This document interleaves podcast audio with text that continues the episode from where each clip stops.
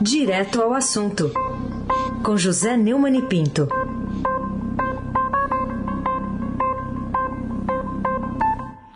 Neumani, bom dia. Raíssen Abac, o craque. Bom dia, bem-vindo de volta. Obrigado. Bom dia, Carolina Ercolim. Bom dia. Laís Gotardo, Almirante Nelson e o seu transatlântico no Suez. Moacir Biasi, Clã Bonfim, Manuel Alice Isadora, bom dia. Melhor ouvinte, o ouvinte da Rádio Eldorado, 7,3 FM. Aysen Abac, o craque. Bom, vou começar com a notícia do fim de semana, a de que o presidente Bolsonaro vai pedir a abertura de processo de impeachment contra os ministros do Supremo, Luiz Roberto Barroso e Alexandre de Moraes. Qual a sua análise, Neumann? É que o Bolsonaro é o presidente aloprado. Né? Você lembra daquela história do, dos petistas que tentaram fazer um, um dossiê. Um, um, dossiê contra o Serra, né? O Serra ganhou a eleição e o Lula chamou-os de aloprado. O Bolsonaro é o presidente aloprado e a sua gangue é completamente fora da lei, né? O... Agora ele está, desde sábado que ele está dizendo que vai apresentar um pedido para o Senado abrir processo de impeachment contra é, Luiz Roberto Barroso e Alexandre de Moraes. Né? O pedido vai ser oficializado ao presidente do Senado, Rodrigo Pacheco, essa semana. Em mensagens publicadas na rede, a conta oficial nas redes sociais, o presidente disse que a instauração do processo está fundamentada no artigo 52 da Constituição. O, o Bolsonaro tem um problema de leitura. Né? Você pode reler a, o artigo 52, não tem nada disso. Não.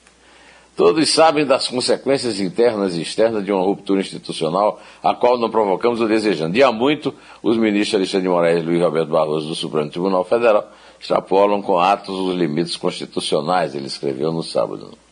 O, pela notícia que o Estadão deu também no fim de semana, o, o STF não vai se manifestar sobre essa ameaça e, e, os ministros acreditam que o presidente do Senado, Rodrigo Pacheco, não dará andamento. Aliás, o próprio ministro já deixou claro que não dará andamento. Né? É, o, acabamos de ouvir um brilhante agroconsciente aí do Zé Luiz Tejon, em que ele disse, eu vou repetir aqui, que milhões de agentes do agronegócio, é, então é difícil alguém sozinho falar em nome do sistema. O Tejão disse ainda que ideologia e guerra com eleição é tiro no pé. Governos acabam, o agronegócio continua. O Brasil espero que continue. Eu não sei, viu? Quanto menos governo, melhor para o agro. Bolsonaro, Heisen, Tejon, Carol, é definitivamente insuflado pela impunidade garantida por Aras, Augusto Aras e Arthur Lira, e também por causa da covardia de parte considerável de muita gente que se diz democrata, mas não age como tal. O estrago já é grande, é preciso impedir que seja definitivo. Carolina Ercolim, tintim por tintim.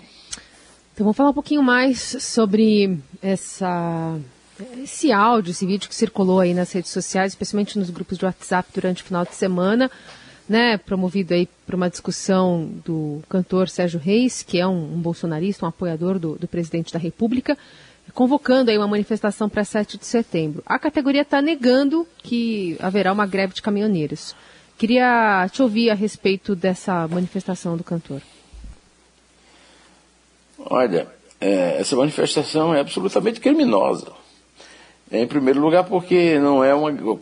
Como os, os próprios caminhoneiros estão negando, estão dizendo que Sérgio Reis não fala por eles, é um lockout, não é uma greve. E, e o lockout, ou seja, a paralisação feita por empresários, é proibida por lei. Lei comum. Não precisa nem recorrer ao Supremo. O delegado da esquina pode cuidar disso, né? O delegado da, do distrito mais próximo. Né?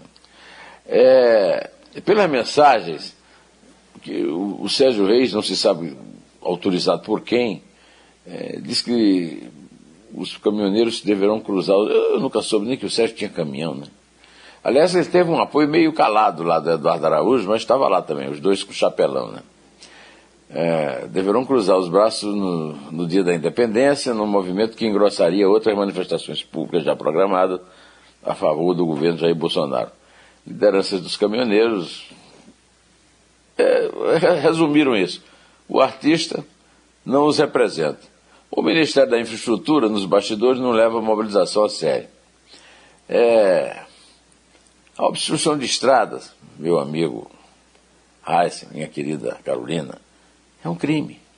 Os privilégios exigidos pelos caminhoneiros amotinados é contra a lei.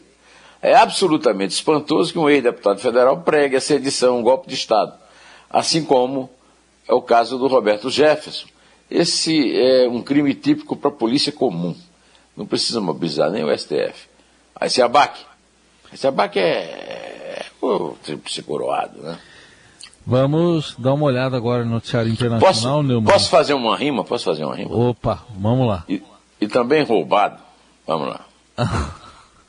do, do, do escorregão do Patrick de Paula? Ah, Patrick de Paula escorrega e o, cara, e o cara manda expulsar lá do outro lado do campo. É que palhaçada é essa? Pois é.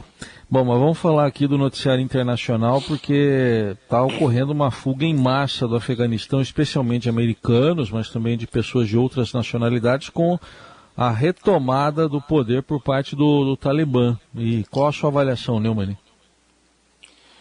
É, 20 anos depois de ser deposto né, por um, uma coalição que foi liderada pelos Estados Unidos, o grupo Talibã, terrorista, islâmico radical, é, assumiu ontem o poder no Afeganistão, numa rápida ofensiva que começou no início da semana passada e quase não encontrou resistência. Né? Em sinal claro da queda do governo, o presidente afegão, Ashraf Ghani, fugiu do país quando o homem da milícia islâmica entraram em Cabul por todas as frentes. Está gozando do dinheiro que deve ter depositado em algum banco suíço, né? ou de outra nacionalidade. Né? O, o grupo é, é um grupo muito radical, muito violento, é uma ameaça à paz mundial. É, e essa retirada dos americanos é impressionante, porque foi uma reação covarde dos democratas no governo dos Estados Unidos diante dessa retomada de poder pelo, pelo Talibã no Afeganistão. E as funestas consequências não para os americanos e os estrangeiros que conseguem fugir de lá, mas para os cidadãos deixados para trás pelos americanos. Que lamentável, essa é uma mancha no currículo do, do Joe Biden, logo no começo do governo dele, hein? Carolina Ercolim, tintim por tintim.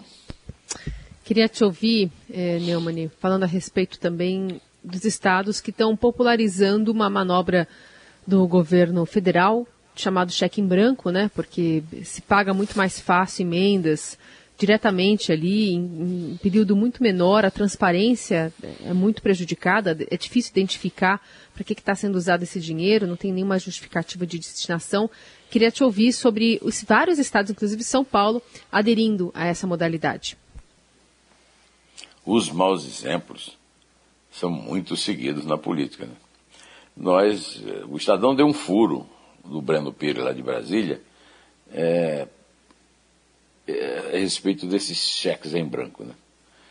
É, no governo federal. Aí vem agora essa notícia que essa emenda em cheque branco é uma transferência de recursos a prefeitos e governadores sem fiscalização prévia, com destinação definida, nem destinação definida, chegando aos estados.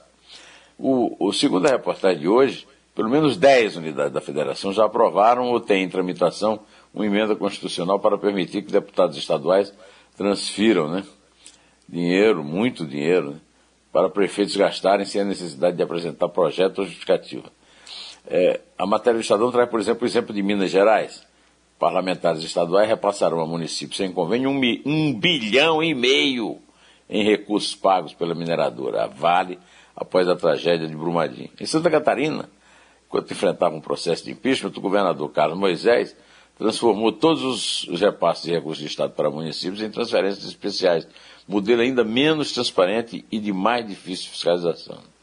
O Instituto Nacional de Orçamento Público, o INOP, a pedido do Estadão Broadcast, mostrou que foram promulgadas neste ano emendas criando cheques em branco em São Paulo, Alagoas e Amazonas. Em 2020, propostas semelhantes foram aprovadas em Mato Grosso, Roraima, Santa Catarina, Espírito Santo e ainda em 2019 em Minas. No Rio Grande do Norte e no Piauí, as mudanças legislativas ainda estão em tramitação. Então, os piores exemplos de Brasília são seguidos pelo resto do Brasil com uma facilidade e uma disfarçatez impressionantes. É, é, por isso que eu digo que o maior estelionato eleitoral dos mais de 40 que o Nando é, é, relaciona no, no, no, no, blog dele, né? no blog não, no, é, no canal do YouTube, né? Foi o melhor lema de sua campanha, mais Brasil e menos Brasília. Eisenbach, o craque.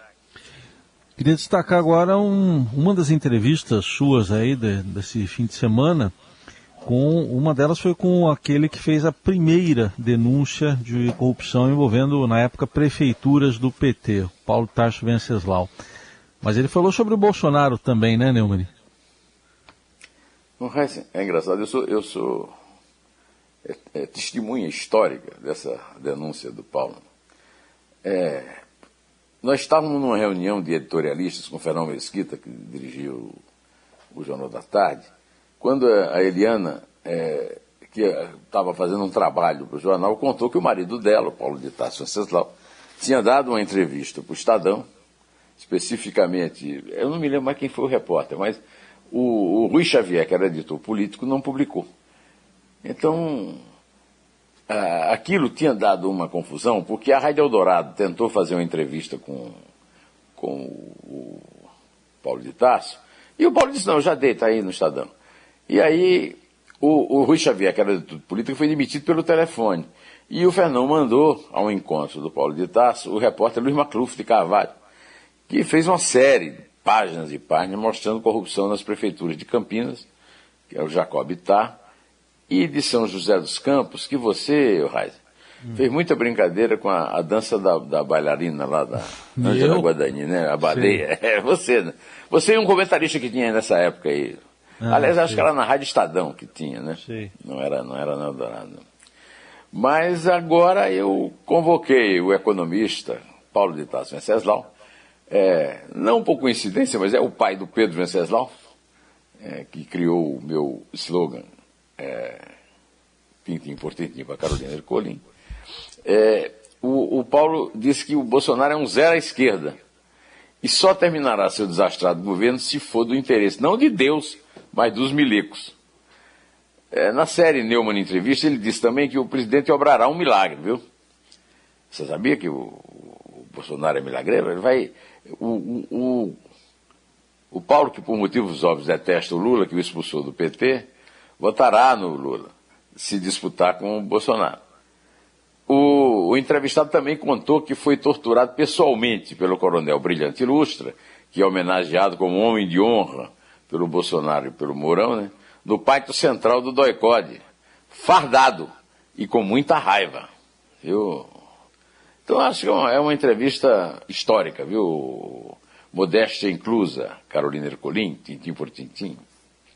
Muito bem. Um outro assunto para a gente tratar aqui é sobre os pioneiros e prioritários de Brasília, segundo Magno. Esse é o título também da sua coluna, está lá no portal do Estadão.